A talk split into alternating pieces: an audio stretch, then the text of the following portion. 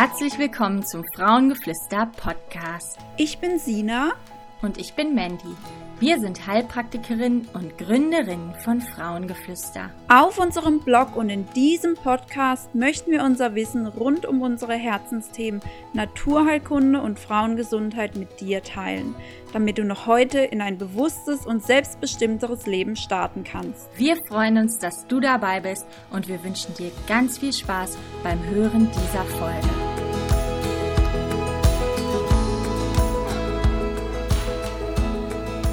Morgen, ihr Lieben! Wir möchten heute ein bisschen was zum Thema Verhütung weitermachen. Das letzte Mal hatten wir das Thema Pille angesprochen, haben über das Pille absetzen geredet und jetzt sollt ihr natürlich auch noch ein bisschen was zu Alternativen erfahren und welche Möglichkeiten ihr habt, wenn ihr auf die Pille und hormonelle Verhütungsmethoden verzichten möchtet. Und ja, da erzählen wir heute jetzt ein bisschen was dazu. Erstmal aber guten Morgen, Mandy. Ja, hallo, liebe Sina und hallo, liebe Zuhörer. Ich freue mich echt auf die Folge, weil ähm, das ist ein Thema, was uns beiden sehr am Herzen liegt, ähm, aufzuklären über alternative Verhütungsmethoden, natürliche Verhütungsmethoden und welche Alternativen es eben zu, zur hormonellen Verhütung gibt. Und mh, mm, ja, das ist etwas, was wir einfach äh, in die Welt am liebsten hinausschreien möchten. Und deswegen ist diese Folge sehr wichtig für uns. Also wir möchten euch äh, etwas erzählen über NFP, die natürliche Familienplanung. Die mögen wir beide sehr, sehr gerne zur Verhütung und wird leider oft unterschätzt. Dann möchten wir etwas zu den Kupfermethoden erzählen, also Kupferspirale, Kupferball, Kupferkette und zum Diaphragma und zum Kondom auch nochmal, obwohl ihr wahrscheinlich jetzt denkt, äh, Kondom, das kennt doch jeder, aber vielleicht gibt es da ja auch noch den einen oder anderen Fakt, den man wissen sollte. Ähm, wir starten mit NFP und da frage ich einfach, interviewe ich mal so ein bisschen die Sina, weil die Sina wendet NFP auch selber an und hat da schon eine gewisse Erfahrung mit und kennt sich da ganz gut aus. Aber ihr könnt euch auch freuen, denn wir werden auch bald eine Folge veröffentlichen, in der wir äh, Anne äh, interviewen. Und Anne ist NFP-Beraterin, also die kennt sich richtig, richtig gut aus mit dem Thema. Und da stellen wir alle Fragen, die jeder wissen möchte, wenn es um NFP geht. Also da gehen wir nochmal richtig in die Tiefe. Aber ähm, um euch zu zeigen, was so NFP überhaupt ist, besprechen wir jetzt schon mal die Grundlagen. Also Sina, was ähm, oder was sind denn die Vorteile von NFP? Ja, die hat natürlich einige Vorteile. Ähm, für mich persönlich ist so der allergrößte Vorteil, dass man sich selber kennenlernen kann. Ähm, Gerade ähm, das letzte Mal hatte ich ja erwähnt, dass ich mich durch die Pille so gar nicht richtig kennenlernen konnte, sozusagen, weil man halt einfach so immer ein bisschen ähm, gedrückt ist und ja, halt seinen Zyklus nicht kennenlernen kann, etc. Und die NFP bietet einem genau dabei die beste Alternative. Man merkt genau, okay, jetzt geht's auf den Eisprung zu, man kann sich Notizen machen, wie geht's mir heute, ähm, treten irgendwelche Symptome auf, ähm, kann auch noch ähm, Werte festhalten, wie hatte ich Stress, habe ich Alkohol getrunken, etc., die dann natürlich in die ähm, Störfaktoren mit eingezählt werden. Und so bekommt man einfach einen richtig tollen Überblick, wie der Zyklus insgesamt verlaufen ist. Natürlich auch, wie sich der Körper während des Zyklus verändert, weil man ja auch den Zervixschleim beobachtet oder den ähm, Gebärmutterhals oder Gebärmuttermund. Und ja, besser geht es eigentlich nicht um sich selbst und seinen Körper kennenzulernen. Mhm. Und zudem ist natürlich auch noch so, man kann damit hormonfrei verhüten. Und man kann zusätzlich aber auch, wenn man dann nicht mehr verhüten möchte, sondern in Richtung Kinderwunsch geht, gleichzeitig das Ganze nutzen, um den Eisprung festzustellen, um dann den richtigen Moment erwischen zu können. Mhm. Okay, und eine Sache, die wahrscheinlich sich die allermeisten fragen, wenn sie NFP zum ersten Mal hören, wie sicher ist denn das Ganze? Also die NFP ist ähm, ähnlich sicher wie die Pille.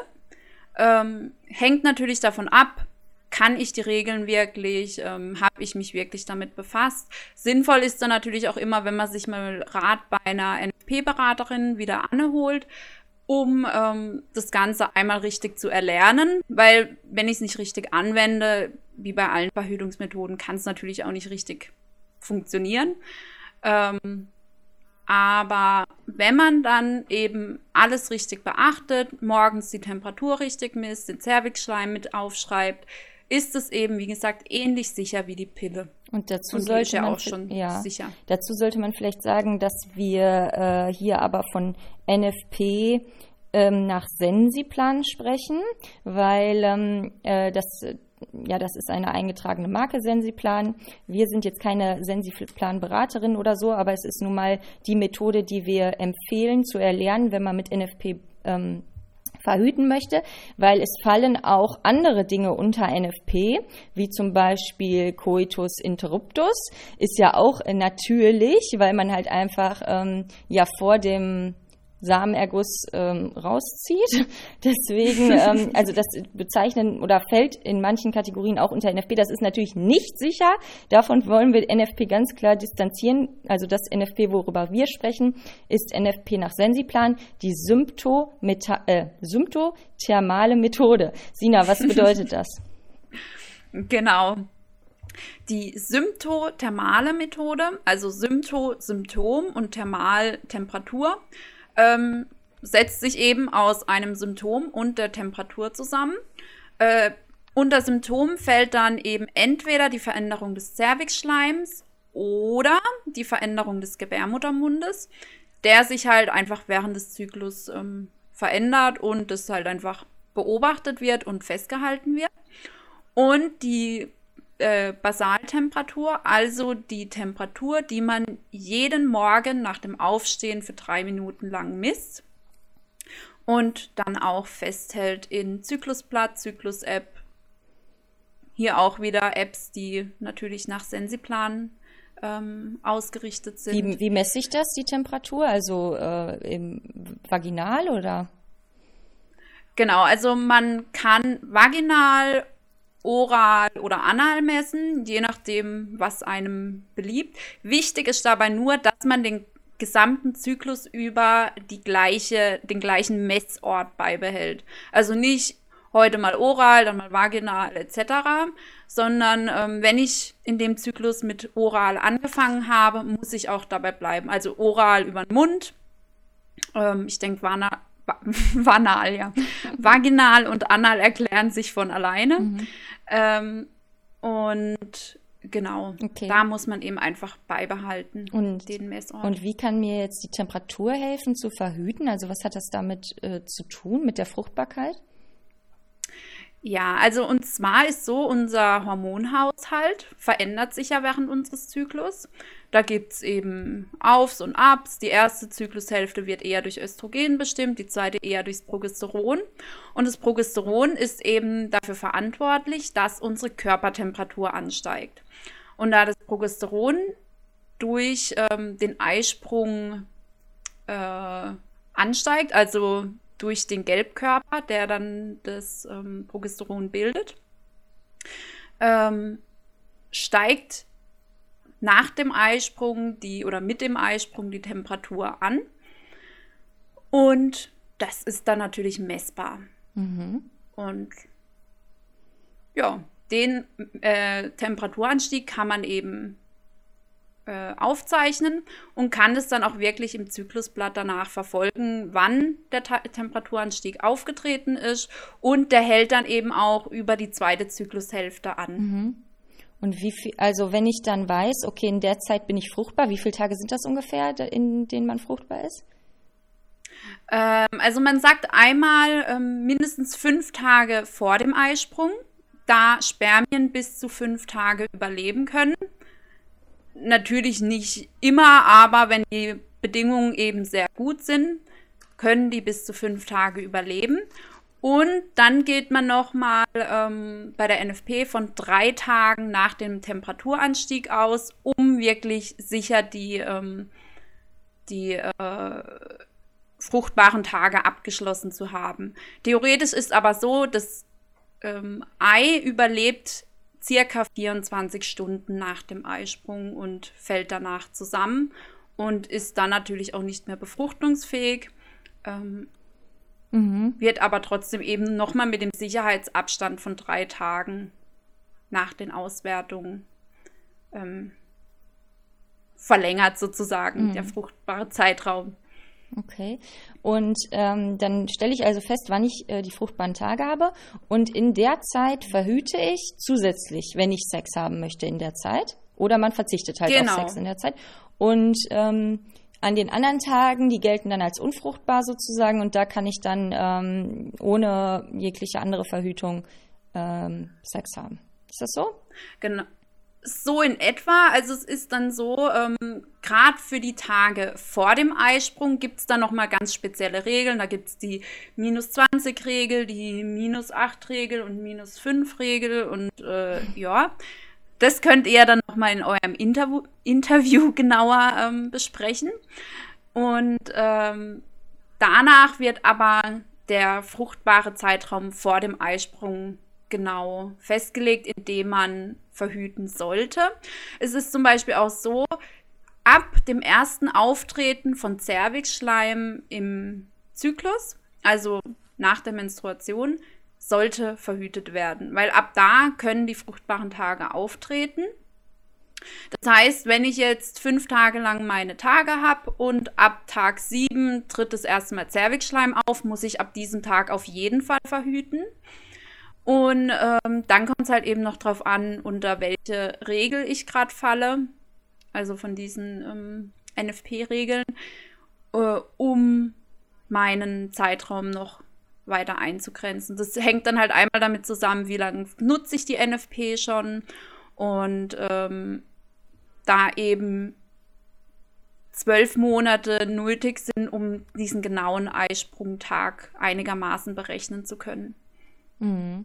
Okay, also man braucht schon eine gewisse äh, Vorlaufzeit, sage ich mal, wo man sich jetzt, ähm, wenn man sich die NFP angeeignet hat, dass man die dann erstmal äh, über eine gewisse Zeit lang macht, um dann wirklich genau den Zyklus auswerten zu können. Also am Anfang sollte man sich noch nicht drauf verlassen, ne? Ähm, am Anfang sagt man halt, nimmt man zum Beispiel diese minus 20 Regel. Ähm, das heißt, ähm, ja, musst du jetzt nicht genau erklären. musst du nicht genau erklären, lass einfach weg. Also auf jeden Fall gibt es genau. da eine Regel, die man anwenden kann, ähm, ähm, wenn man am Anfang ist, damit man dann doch irgendwie damit verhüten kann. Genau, eben es gibt so verschiedene Varianten. Wenn ich ganz frisch bin, gibt es eine Regel. Äh, Habe ich jetzt, wie gesagt, nicht ganz konkret im Kopf. Ähm, betrifft mich ja auch gerade nicht mehr persönlich. da bin ich dann schon drüber hinaus. Ähm, und genau, und dann kommt zum Beispiel auch sowas hinein, äh, habe ich bisher einen Menstruationskalender verwendet, der kann zum Beispiel noch hinzugezogen werden, um diesen äh, Zeitraum zu verkürzen, in dem verhütet werden muss. Ähm, ja, okay. kommen halt eben lauter solche Faktoren hinein. Da ist aber dann halt eben, wie gesagt, wichtig, dass man sich vielleicht doch mal Beratung holt, um eben diese ganzen Regeln zu erlernen und zu beachten. Und ja, wie du merkst, ja. ich selber kann nicht mal alles gerade merken und abrufen, weil es halt doch ziemlich viel ist. Mhm. Es ist halt wirklich ein ganzes Buch voll Regeln. Ähm, das muss man schon dazu sagen. Man kann dann zwar trotzdem gut damit umgehen, aber am Anfang muss man sich doch einarbeiten. Mhm. Ja, wenn man es einmal drin hat, dann hat man es, glaube ich, drin. Ne? Dann kann man es so ja. irgendwann äh, im Schlaf, aber wenn man ja am Anfang ist, da muss man halt wirklich ein bisschen Zeit investieren, das muss einem bewusst sein. Dafür ist es halt einfach ohne Fremdkörper, ohne dass es den Zyklus der Frau beeinflusst, dass es die Weiblichkeit beeinflusst. Ähm, es hat keine, keinerlei Nebenwirkungen und äh, ich glaube, das ist schon sehr, sehr viel wert. Und wie du gesagt hast, man mhm. kann es nach einem Kinderwunsch auch wunderbar anwenden. Das ist auch schon sehr viel wert. Von daher schon eine tolle Methode. Man muss halt ein bisschen Disziplin haben und ähm, Zeit investieren. Ähm, Zervixschleimbeobachtung, also Temperatur haben wir jetzt schon ein bisschen drüber gesprochen. Zervixschleimbeobachtung wollte ich noch mal eben fragen. Äh, wie, wie macht man das? Braucht man da ein Gerät für oder ähm, muss ich ständig irgendwie mir da vom Frauenarzt was kontrollieren lassen oder wie funktioniert das? Genau, nein, da braucht man natürlich kein Gerät dazu. Das reicht, wenn man morgens, wenn man auf Toilette geht, natürlich bevor man gepinkelt hat, ähm, seinen Zervixschleim einmal anschaut. Ähm, kann man zum Beispiel einfach ein, ein Toilettenpapier nehmen, einmal abwischen, schauen, sieht man da was? Ähm, vor allen Dingen, wie fühlt es sich an? Da gibt es dann diese spezielle Tabelle, in der steht dann immer drin Empfinden und Aussehen und dann überlege ich mir erstmal, okay, wie fühlt es sich da so an? Ist es feucht, ist trocken, juckt's, äh, ist sehr glitschig, ist nass, ähm, die verschiedenen ähm, ähm, mir mhm. fällt gerade ja. das passende Wort nicht ein. Kategorien, genau, genau. Und ähm, und dann schaue ich eben, wenn ich auf Toilette bin, wie sieht das Ganze aus? Ist was zu sehen? Ist nichts zu sehen? Äh, da gibt es dann zum Beispiel auch den Test, dass ich den Zervixschleim zwischen zwei Fingern nehme und so die Finger so auseinander bewege, um zu gucken, klebt es, ist es Fäden ziehen zum Beispiel. Das ist dann wieder ein Hinweis darauf, dass der Eisprung naht oder da ist. Mhm. Und ähm, das wird dann eben einfach entsprechend der Tabelle eingetragen. Da gibt es dann solche ähm, Codesymbole, äh, zum Beispiel T und F und S und S plus, die dann einfach so anhand der Tabelle ausgewertet werden und eingetragen werden. Mhm. Es ist echt spannend, ne? weil das weiß man ja so als Frau gar nicht, dass dieser, dass dieser Schleim, den man da hat, irgendwas aussagen kann. Ne? Also man achtet mhm. da ja mhm. normalerweise gar nicht drauf. Ähm, das ist halt irgendwie da, aber dass der sich verändert im Laufe des Zyklus, das weiß, glaube ich, kaum jemand, außer man setzt sich mal mit NFP auseinander. Äh, ist schon echt verrückt, unser Körper. Absolut. Ja, Muttermund ist ja auch noch eine Methode, die du gesagt hattest. Also ne, statt Zervixschleim beobachten kann man auch den Muttermund ähm, abtasten, aber da gehen wir jetzt mal nicht näher drauf ein. Ähm, ich wollte noch fragen, was brauche ich alles, wenn ich mit Sensipam Sensiplan, äh, also NFP, starten möchte. Also du sagtest, man muss halt am Anfang einen Kurs machen, am besten bei einer NFP-Beraterin oder so. Ähm, was brauche mhm. ich dann noch? Also muss ich da irgendwie sehr viel Geld investieren? Ähm, wie trage ich die Sachen ein und so weiter? Genau, also viel braucht man eigentlich gar nicht. Ähm, man kann zum Beispiel auch erstmal sich das Buch zulegen, in dem die Regeln drinstehen, um sich ein bisschen dran zu tasten anstatt direkt äh, als erstes so einen Kurs zu machen. Ähm, macht auch meistens sogar Sinn, wenn man schon mal ein, zwei, drei äh, Zyklen ausgewertet hat, damit man die natürlich gleich mit der NFP-Beraterin besprechen kann. Und ansonsten braucht man ein Thermometer mit zwei Nachkommastellen. Ähm, ja. ja. Das gibt es meistens schon ab 8 Euro, glaube ich, fangen die günstigsten an.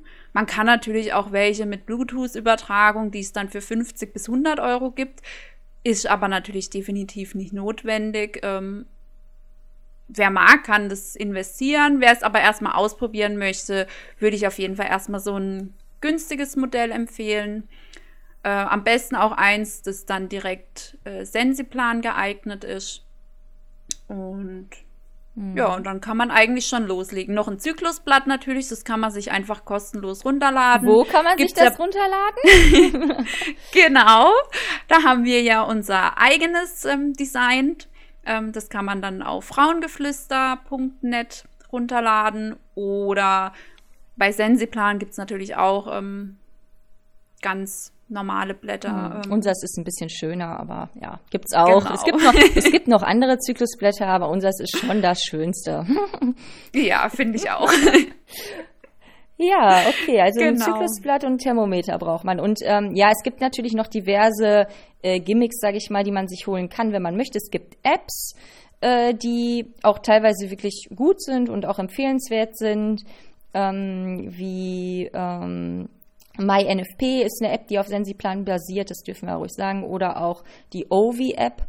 OVI, mhm. äh, Entschuldigung, Y, OVY, OVI und ähm, MyNFP sind Apps, die Sensiplan basiert sind, die auch gut sind. Da kann man halt statt jetzt auf dem Zyklusblatt, kann man es auch darin eintragen, wenn man es lieber auf dem Handy haben will. Dann gibt's ja diese Bluetooth-Thermometer, die die Temperatur direkt auch übertragen.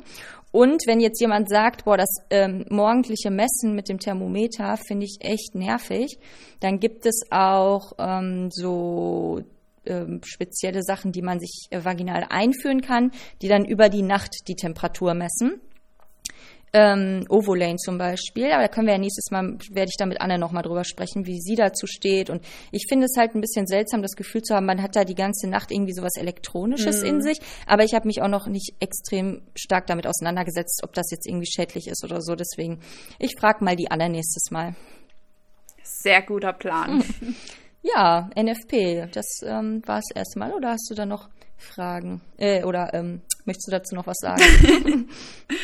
Äh, nee, ich glaube, wir haben das Wichtigste erwähnt. Ähm, wird ja auch vor allen Dingen spannend, wenn ihr dann nächste Woche noch mal ganz tief einsteigt in mhm, das Thema. Ja. Und ähm, da sollen wir euch ja, wollen wir euch ja jetzt gar nicht zu viel vorwegnehmen. Und ähm, ich würde sagen, wir gehen dann einfach mal zum nächsten Thema über. Ähm, und zwar die Kupfermethoden. Da hast du dich ja schon mal genauer damit befasst und auseinandergesetzt. Äh, was für Varianten gibt es da denn? Ja, also es gibt ja die Kupferspirale. Also ganz viele sagen ähm, zu allen Methoden irgendwie oder allen ähm, Modellen die Kupferspirale, obwohl halt nur eins eigentlich also nein, das ist falsch, nicht nur eins. Es gibt halt drei verschiedene Varianten. Es gibt die Kupferspirale, es gibt den Kupferball und es gibt die Kupferkette. Und ähm, ja, im Prinzip äh, haben die alle den gleichen Wirkmechanismus, aber ähm, nicht jedes Modell passt zu jeder Gebärmutter. Und äh, das ist ein ganz wichtiger Punkt. Aber kommen wir erstmal auf die Vorteile, würde ich sagen, zu sprechen, weil die Kupfermethoden sind natürlich auch wirklich hochsicher und man kann echt wenig falsch machen. Also man kann am Anfang ein bisschen was falsch machen, nach dem Einsetzen direkt, dass man sich irgendwie äh, dass man baden geht oder sich irgendwas vaginal einführt oder so, dann kann es zu äh, Entzündungen, Infektionen kommen. Das sollte man natürlich vermeiden. Aber so, wenn die Kupfermethode dann erstmal sitzt, dann ähm, kann man wenig falsch machen, hat kaum Störfaktoren oder so, ähm, die das beeinflussen, die, die Sicherheit. Mm.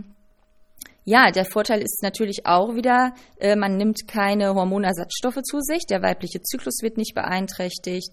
Ähm, also es ja, ist eine Langzeitverhütung. Ne? Man braucht sich irgendwie, wenn die einmal sitzt, also je nach Präparat, ähm, kann die unterschiedlich lange liegen bleiben. Aber ähm, ja, so teilweise braucht man sich drei Jahre oder so keine Gedanken um Verhütung machen. Ähm, man lernt natürlich dann jetzt auch nicht so den Körper kennen wie bei NFP, wobei der Zyklus bleibt bestehen. Also man hat weiterhin seine Regelblutung und, und man hat weiterhin Hormonschwankungen und so weiter. Das sehe ich schon als großen Vorteil gegenüber jetzt ähm, ja, der Pille oder der Mirena-Spirale. Also Mirena-Spirale ist ja eine Hormonspirale, da muss man nochmal ganz klar differenzieren. Für viele Leute ist Spirale gleich Spirale, Verhütungsspirale gleich Verhütungsspirale. Es gibt Hormonspiralen, die arbeiten halt wie die Pille. Und dann gibt es ähm, Kupferspiralen, die arbeiten eben mit Kupfer. Denn Kupfer ist verhütend. Und ähm, also, was äh, ist da der Nachteil? Äh, weil das die Kupferspiralen äh, oder die Kupfermethoden haben mh, mm, ja haben in der Vergangenheit einen relativ schlechten Ruf gehabt und auch heute misstrauen einige Leuten äh, einige Leute denen immer noch. Ähm, man muss sagen, früher war der Ruf auch berechtigt schlecht, weil es hat schon relativ oft Komplikationen gegeben.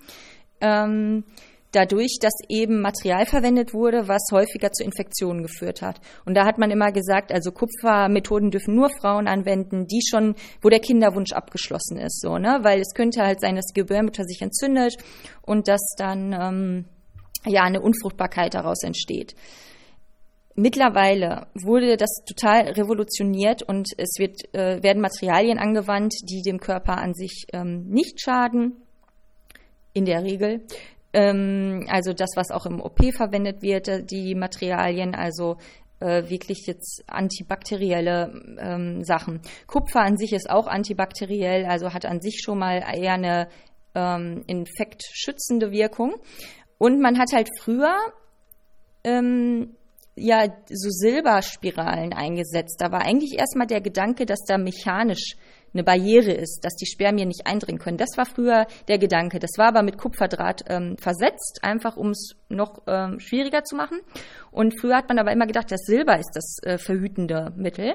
Irgendwann kam aber raus, dass es eigentlich das Kupfer ist. Das Kupferionen ähm, Spermien abtötend arbeiten und auch ähm, die Schleimhaut so verändern oder den Schleim ein, eindicken und so verändern, dass die Spermien nicht mehr passieren können. Ähm, ja, es hat sich auf jeden Fall einiges getan in den letzten Jahren, so dass man jetzt auch sagt, es können auch junge Mädchen Kupfermethoden verwenden. Ähm, und man muss da jetzt nicht irgendwie, der Kinderwunsch muss nicht abgeschlossen sein und es kommt wesentlich weniger zu Komplikationen. Ähm, es kann dazu kommen, dass ähm, die Regelblutung verstärkt wird, dass man teilweise wirklich sehr starke Regelblutung hat. Aber das ist mittlerweile nicht mehr so häufig, wenn man die richtige Methode hat. Mhm. Äh, wie finde ich das denn raus, was die richtige Methode für mich ist? Ja, also da muss man zum Gynäkologen ähm, natürlich gehen und der sollte dann ausmessen, wie die Gebärmutter ist, also von der Größe her und äh, von der, von der Länge, von der Breite und so weiter. Der muss das gründlich ausmessen und nicht irgendein Präparat einsetzen. Und das ist das aller, das ist das A und O, wenn es um Kupferverhütung geht, dass man da das richtige Modell für die, für die also das passende Modell für die individuelle Gebärmutter rausfindet, weil so wie unser Aussehen unterschiedlich ist, so unterschiedlich ist auch unsere Gebärmutter. Ähm, und äh, ein Modell, was mir jetzt passt, passt vielleicht Sina nicht und, ähm, und so weiter. Ne? Also es gibt nicht irgendwie eins für alle. Und das ist eben ganz, ganz wichtig. Und es gibt nicht nur die Kupferspirale, Ball und Kette, sondern davon gibt es auch noch unterschiedliche Größen und unterschiedliche Formen. Es gibt äh, Spiralen, die sind T-förmig, es gibt Spiralen, die sind so schirmförmig und so weiter. Und ähm, da muss man dann eben einen Gynäkologen finden, der sich wirklich damit auskennt und äh, am besten in dem Bereich halt noch fortgebildet hat, äh, für die, um das ähm, um die Kupferkette zum Beispiel äh, zu legen, muss man äh, auch eine extra Ausbildung absolviert haben als Gynäkologe. Das äh, kann nicht jeder. Das steht dann meistens auf der Webseite auch angegeben, ob derjenige das kann. Also die Gynefix, so heißt die. Mm, genau, da sollte man halt drauf achten. Ähm, ich muss sagen, ich habe jetzt wirklich schon sehr, sehr häufig halt gehört, dass äh, die Frauen beim Gynäkologen nicht wirklich äh, zum Vorgespräch kamen oder es ausgemessen wurde. Es sind dann einfach zwei Standardgrößen in der Praxis. Einmal eine kleinere Spirale für Frauen, die halt noch jung sind oder noch nicht äh, geboren haben, ein Kind geboren haben. Und eine größere für Frauen, die halt schon mal ein Kind geboren haben. Und dann wird halt eine eingesetzt, ohne dass wirklich geguckt wird. Ähm, das ist halt ein No-Go. Da kommt es dann oft zu Komplikationen, weil äh, die Spirale verrutscht, weil es halt nicht richtig passt, weil die immer irgendwo andockt und dann Blutung Blutungen auslöst, also so Zwischenblutungen oder so. Mhm. Da muss man dann wirklich drauf achten. Ja, wie wird denn die Kupfermethode eingesetzt? Ähm, ja, also das passiert dann auch beim Gynäkologen halt am besten als Zweittermin, ne, dass einmal ein Termin zum Ausmessen passiert und einmal ähm, zum, zum Einlegen. Und zwar wird das immer äh, jetzt muss ich kurz überlegen, ich glaube an den ersten oder letzten Tagen der Menstruation, an den letzten Tagen der Menstruation, glaube ich. Ähm, am Ende der. Ich meine, wenn es nicht mehr so stark genau, ist. Genau, genau, wenn es nicht mehr so stark ist. Am Ende der Menstruation äh, wird es eingesetzt, weil der Muttermund dann noch äh, von Natur aus geöffnet ist und dann nicht mechanisch geöffnet werden muss, weil das ist natürlich extrem schmerzhaft, wenn der mechanisch geöffnet wird. Wobei man sagen muss, auch wenn der Muttermund geöffnet ist, also die Spirale oder die Kupferverhütung einsetzen ist für die meisten Frauen schmerzhaft. Das muss man einfach so sagen. Ähm, es ist aber ganz unterschiedlich, wie schmerzhaft. Manche sagen, es ist so ein bisschen wie, ja, Regelschmerzen, ne? wie leichte Regelschmerzen. Andere sagen, wie starke Regelschmerzen. Und andere sagen, oh Gott, so einen schlimmen Schmerz hatte ich noch nie. Gibt es auch. Also da will ich ganz ehrlich sein. Äh, ist allerdings halt, ja ein Moment, wo die eingesetzt wird und in den Tagen danach, nach dem Einsetzen, ist es eben meistens äh, wie so mittlere Regelschmerzen oder leichtere Regelschmerzen oder so. Ähm, ist halt von Frau zu Frau unterschiedlich. Mm, die Kupferspirale und die, der Kupferball werden nur eingelegt in die Gebärmutter. Die, die, der, äh, die Spirale wird so ja eingelegt und ähm, der Kupferball wird, breitet sich dann aus und hängt dann so fest, sozusagen, kann ich jetzt ohne Bild schlecht erklären. Und die Kupferkette, die hat so einen Haken oben, die wird oben in die Gebärmutter eingehängt. Die wird, da wird also einmal so ein bisschen, ja, invasiv halt auch was gemacht. Aber ja, im Prinzip ähm, kann man jetzt auch, man, weil viele fragen dann jetzt, die Kupferkette denn jetzt besser als die Spirale oder ist der Ball besser? Äh, da muss man wirklich individuell schauen, das kann man so pauschal nicht beantworten. Ähm, ja, vielleicht noch was zu den Kosten. Die ähm, Kupferspirale kostet oder die Kupferkette, Kupferball, die kosten halt unterschiedlich viel, je nach Modell. Ähm, kosten so etwa 150 bis 300 Euro. Ähm, das Ausmessen ist oft eine Selbstzahlerleistung beim Gynäkologen, wird also nicht von der Kasse übernommen. Auch die, dieses, die Spirale oder so, die Methode selber wird nicht von der Kasse übernommen. Also man muss schon so mit 300 Euro rechnen insgesamt, äh, ist aber auch von Gynäkologe zu Gynäkologe unterschiedlich. Aber man kann halt davon ausgehen, dass man damit über drei Jahre, teilweise sogar fünf Jahre äh, verhüten kann. Und wenn man es dann auf einen Monat runterrechnet, ist es dann wiederum nicht so viel. Dann ist es sogar günstiger als die Pille zum Beispiel. Ähm, mhm. Also es sind einmal hohe Kosten am Anfang, aber äh, dafür hat man dann erstmal Ruhe. Genau.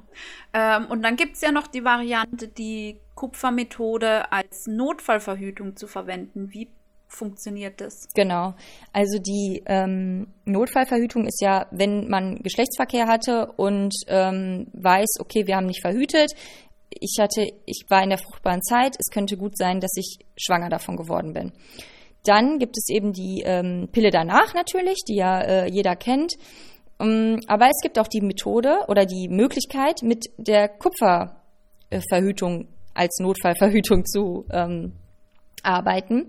Und zwar, wenn man sich dann halt äh, kurze Zeit nach dem ähm, Unfall, nenne ich es mal, äh, dann ähm, die, die Methode einlegen lässt, dann kann es eben auch sehr gut ähm, die, die Einnistung verhindern ähm, teilweise sogar besser als die Pille danach. Ähm, da sollte man sich dann halt vom Gynäkologen beraten lassen, wenn, in, wenn man in der Situation ist. Das Positive daran, wenn man jetzt eh über läng längerfristige Verhütung nachgedacht hat und ähm, schon mal mit dem Gedanken gespielt hat, irgendwie die Kupferspirale einlegen zu lassen oder so, dann hat man halt da die Möglichkeit, es machen zu lassen. Man braucht diesen Hormoncocktail, der ähm, Pille danach nicht, weil die ist ja schon echt, die greift schon heftigst ein in den Organismus dann, äh, haben ja auch viele Nebenwirkungen dann, wenn mhm. sie die einnehmen. Von daher ist es eigentlich eine ganz gute Alternative dazu. Sollte auf jeden Fall Sehr jeder mal wissen, dass das eine Möglichkeit ist. Mhm. Ja, klingt definitiv sinnvoll, wenn der Ernstfall eintritt und man über eine Notfallverhütung nachdenken muss.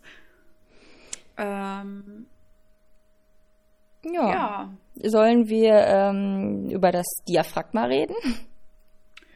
Klingt doch nach einer guten Idee. Okay, also was ist denn das Diaphragma, Sina? Und zwar das Diaphragma. das ja, das Diaphragma ist auch gut. oh he, oh he, ja. Also heute ist bei mir mal wieder nichts los mit der deutschen Sprache. Also, das Diaphragma ist eine Barriereverhütungsmethode für die Frau. Was bedeutet denn Barriereverhütungsmethode? Genau. Und zwar Barriereverhütung ist zum Beispiel auch das Kondom. Das verhindert einfach, dass die Spermien in die äh, Gebärmutter vordringen können. Äh, beim Kondom ist halt so, da werden sie in der Tüte gesammelt, sag ich jetzt mal. Und ähm, beim Diaphragma ist einfach so, das wird eingeführt, wird vor den Muttermund platziert, äh, so dass da einfach schon der Durchgang erschwert wird. Und gleichzeitig wird es aber noch mit einem ähm, Spermiziden-Gel ähm, gefüllt, äh, die die die Überlebensfähigkeit und die Beweglichkeit der Spermien einschränken, wodurch die zwar eventuell noch am Rand des Diaphragmas vorbei schwimmen können, spätestens wenn sie dann aber auf das Gel treffen, äh, sich einfach nicht mehr weiter bewegen können. Okay, und also muss man das Diaphragma vor dem Geschlechtsverkehr einsetzen? Genau. Das Diaphragma wird ähm, bis zu zwei Stunden vor dem Verkehr eingesetzt. Ähm, wenn man dann aber über diese zwei Stunden hinaus ist, muss das Gel nochmal appliziert werden, also nochmal zusätzlich eingeführt werden. Man kann es direkt vorher einsetzen. Also wenn man weiß, okay, ähm, wir starten dann gleich, ähm, kann man sich das Diaphragma einsetzen. Man kann aber eben auch, wie gesagt, es schon bis zu zwei Stunden vorher einsetzen, als Vorsorge sozusagen. Oder eben auch alternativ die Möglichkeit nutzen, äh, wenn man weiß, dass im Lauf des Abends eventuell Verkehr auftreten sollte, dass man es vorher einsetzt und dann dieses Gel noch bereit hat. Da gibt es dann immer so einen extra Applikator, mit dem man dann nochmal nachträglich das Gel einführen kann. Okay, und wie lange muss ich das dann drin lassen? Kann ich das, äh, das direkt nach dem Sex rausnehmen, oder? Nee, das sollte man nicht rausnehmen, weil ähm, die Spermien sind ja insgesamt dann im Vaginaltrakt noch unterwegs und noch nicht alle bis an das spermizide Gel ähm, mit dem Gel in Berührung gekommen. Und wenn ich dann sofort das Diaphragma entfernen würde, können die Überlebenden natürlich immer noch äh, zu einer Fruchtbarkeit führen. Oder zu einer Befruchtung, besser gesagt. Ähm, und deshalb sollte nach dem letzten Verkehr am Abend, also muss man immer dann genau berechnen, äh, wann äh, war das letzte Mal und dann nochmal sechs Stunden zusätzlich und maximal 24 Stunden am Stück. Da muss man dann halt immer genau gucken, wenn man jetzt sehr aktiv ist äh, und mehrmals täglich ähm, äh, im Bett aktiv ist, sage ich jetzt mal, ähm, muss man halt so rechnen, dass das letzte Mal mindestens sechs Stunden vor diesem Ende der 24 Stunden stattfindet, damit dann das Diaphragma einmal entfernt werden kann, um es einfach zu reinigen, weil man sonst halt natürlich auch äh, da ein schönes Bakterienmilieu schaffen kann, in dem sich dann auch negative und krankmachende Keime vermehren können, wenn es so lang vor Ort liegt. Okay. Und ähm, das, das führt man, also das, wie setzt man das denn ein? Äh, das Diaphragma, das nimmt man erstmal in die Hand, dann macht man so etwa einen Teelöffel voll von dem Gel, verteilt man in der Mulde. Dann wird das Ganze so zusammengeklappt. Das ist dann so etwa wie so ein Super-Tampon von der Größe her, würde ich mal behaupten. Ein Tick größer. Und es wird dann eingeschoben. Ja, ohne Bild ist natürlich jetzt ein bisschen schwierig zu erklären. Äh, wird eingeführt, bis es vor dem Muttermund liegt. Und ähm, bei dem Kaya-Diaphragma ist dann zum Beispiel so, da ist dann so ein Griff, der dann hinter die Schambein, hinter das Schambein geklemmt wird, sag ich jetzt mal, wodurch es dann wirklich fest sitzt. Okay, das hört sich ein bisschen kompliziert an, aber wenn man das ein paar Mal gemacht hat, dann geht's, oder? Es geht eigentlich schon beim ersten Mal. Also ich nutze es ja sogar sehr gerne. Und ähm, beim ersten Mal habe ich so gedacht, oh, wie funktioniert es jetzt? Wenn man sich dann aber einmal das Bild angeguckt hat, es ausprobiert hat, dann merkt man, es ist eigentlich nicht schwierig. Ähm, es ist schwierig, gerade ohne Bild zu erklären. Mhm, ähm, ja. Okay. Äh, ja, aber eben im Prinzip einfach nur wirklich wie ein Tampon einführen. Es faltet sich dann automatisch auseinander, ähm, wenn es dann vor Ort oder nachdem man es dann halt losgelassen hat sozusagen. Okay. Und ähm, man kann ja auch mal selber einfach versuchen, wenn man sich den Finger einführt und ähm, nach vorne fasst, dann spürt man da so eine kleine Erhebung, die eben das Schambein hm, ist. Okay. Und ähm, gibt es da auch verschiedene Größen? Muss ich da irgendwie was, auf was achten, wenn ich das kaufe? Muss ich da zum Gynäkologen das anpassen lassen? Ähm, momentan kommt gerade wieder ein neues Diaphragma auf den Markt, das angepasst werden kann. Ich bin mir jetzt gerade nicht sicher, ob es schon auf dem Markt ist oder ob es erst im Laufe des Monats kommt. Ich meine, es ist jetzt äh, gerade auf den Markt gekommen, ja. Aber ich, ich weiß den Namen gar nicht. Weißt du den Namen, wie das heißt? Nee, habe ich jetzt gerade auch noch nicht im Kopf. Ja, weiß ich Gute jetzt Frage. Nicht. Egal, informiert euch Ich meine aber jetzt, genau, Ende Mai sollte jetzt das Diaphragma, Ende Mai 2020 sollte dieses Diaphragma auf den Markt kommen, meine ich. Oder Mitte Mai oder sowas. Und äh, auf jeden Fall Kaya-Diaphragma, das bisher als einziges auf dem Markt war, ähm, das hatte eine Einheitsgröße Als einziges auf dem Markt glaube ich nicht. Ne? Es gab schon auch noch welche, die man anpassen konnte, aber die waren nicht mehr so äh, beliebt. Nee, das, das Problem war, die wurden vom Markt genommen. So. Also die gab es gar, gar, nicht mehr. mehr. Okay.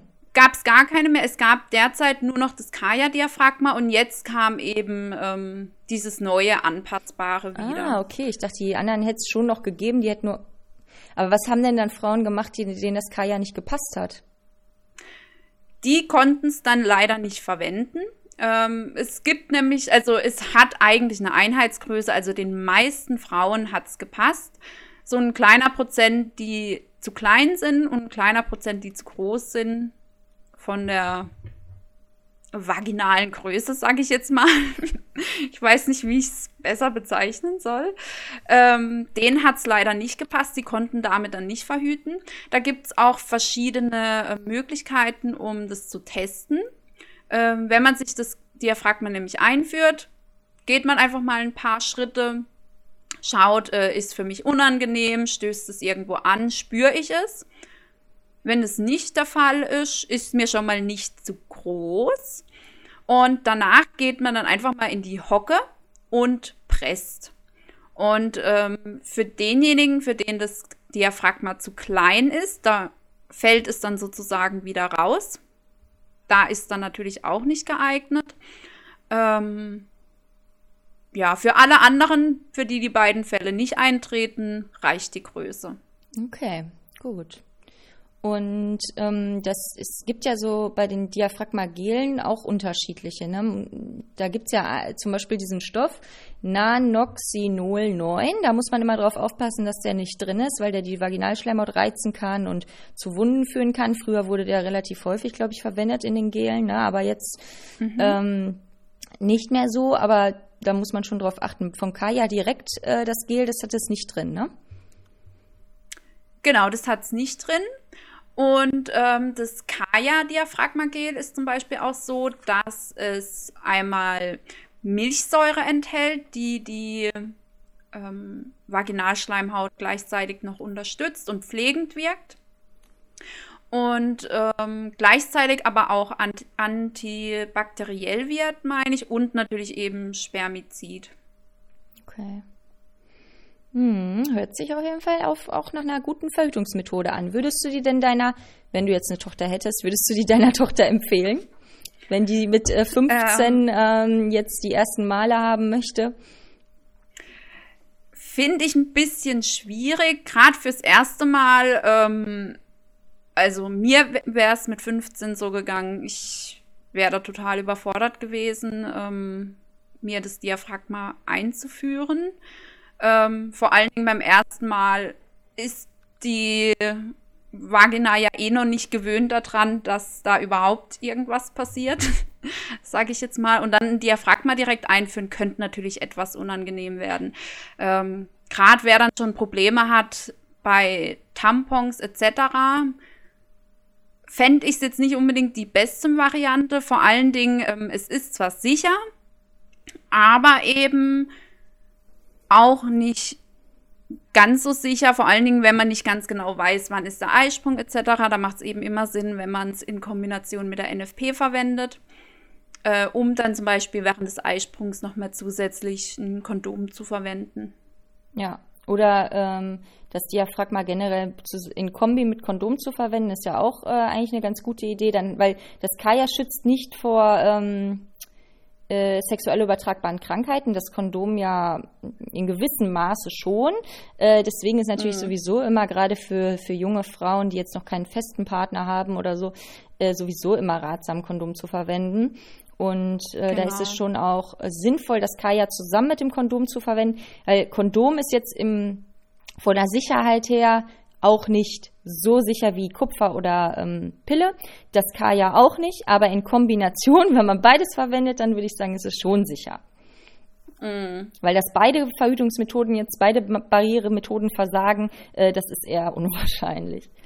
Ja, uns ist natürlich halt auch immer wichtig, wichtig dass man wirklich die Anwendung beachtet. Also gerade mit diesen Stundenzeiten etc., damit die Sicherheit auch wirklich gegeben werden kann.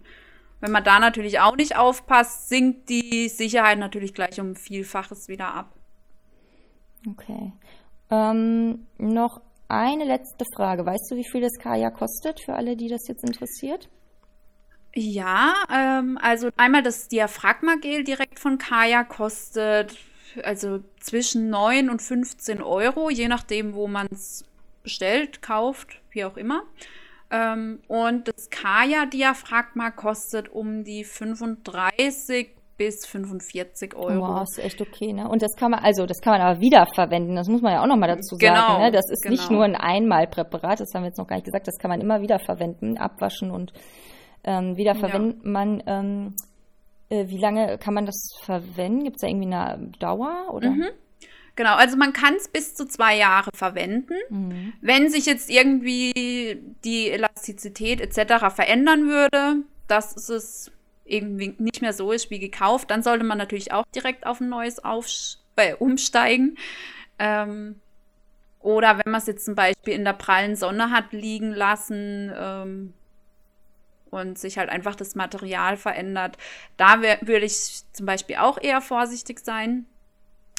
Und ähm, man kann natürlich auch immer wieder gucken, ob es dicht ist, also einfach in die Mulde Wasser reinfüllen und schauen, ob was durchtröpfelt.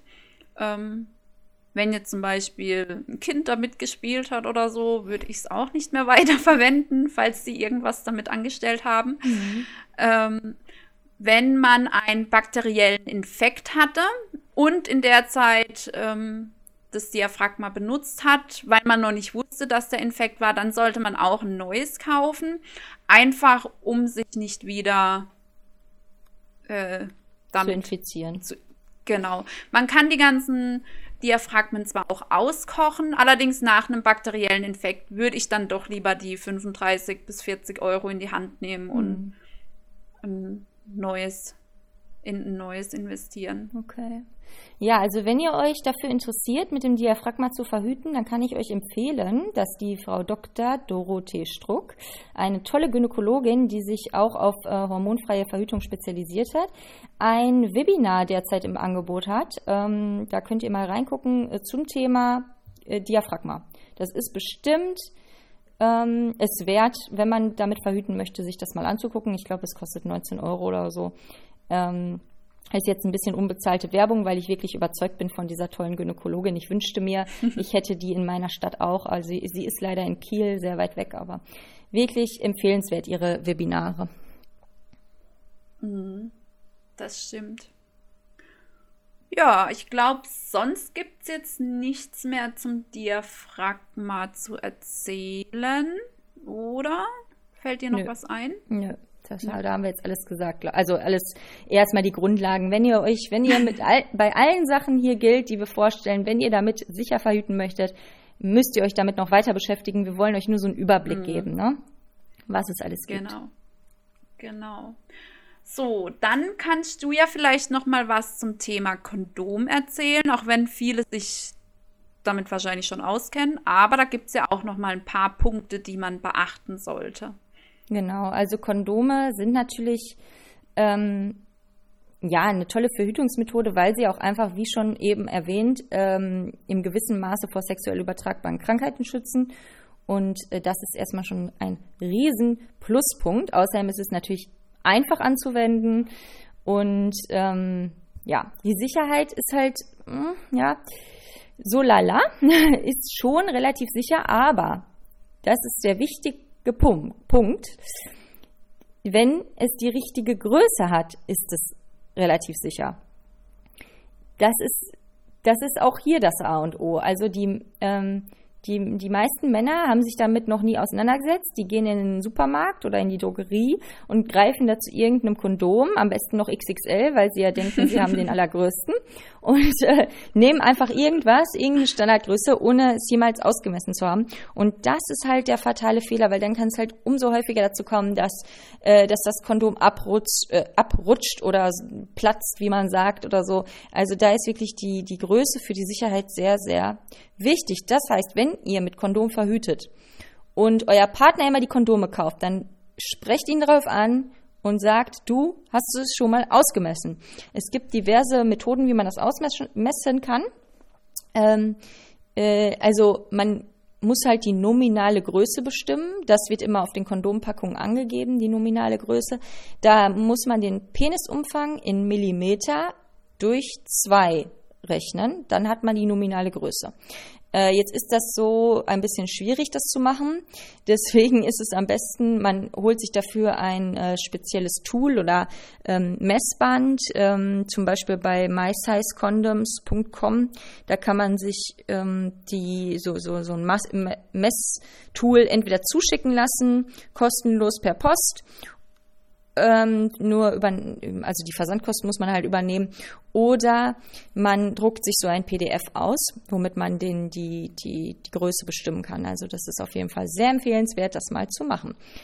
Und man ist, und es ist wichtig, dass man echt auf die Haltbarkeit achtet. Äh, viele, ja, gucken da nicht mehr drauf und dann liegt das da schon einige Zeit und dann ist das nicht mehr haltbar und dann ist es auch nicht sicher. Also bei Kondomen ist es wirklich wichtig, dass man sich das Mindesthaltbarkeits, oder das, nee, Mindesthaltbarkeitsdatum heißt das da nicht, ne?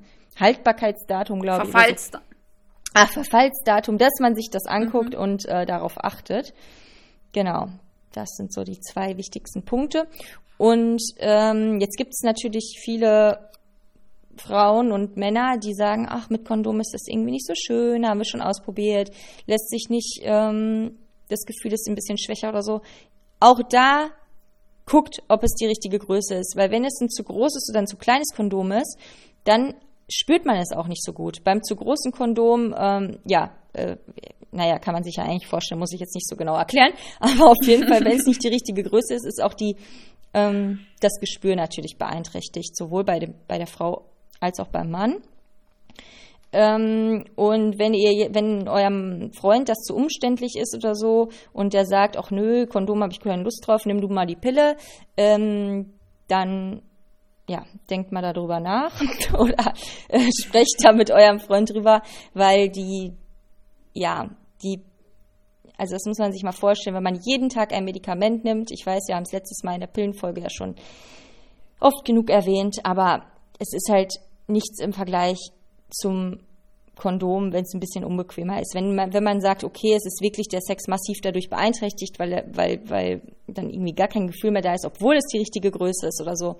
Okay, dann sollte man auf was anderes umsteigen. Aber ähm, ja, die Pille da jetzt irgendwie als Alternative zu nehmen, ähm, würde euer Freund sich das antun und die Pille nehmen, wenn es die für den Mann gäbe, mit den gleichen Nebenwirkungen.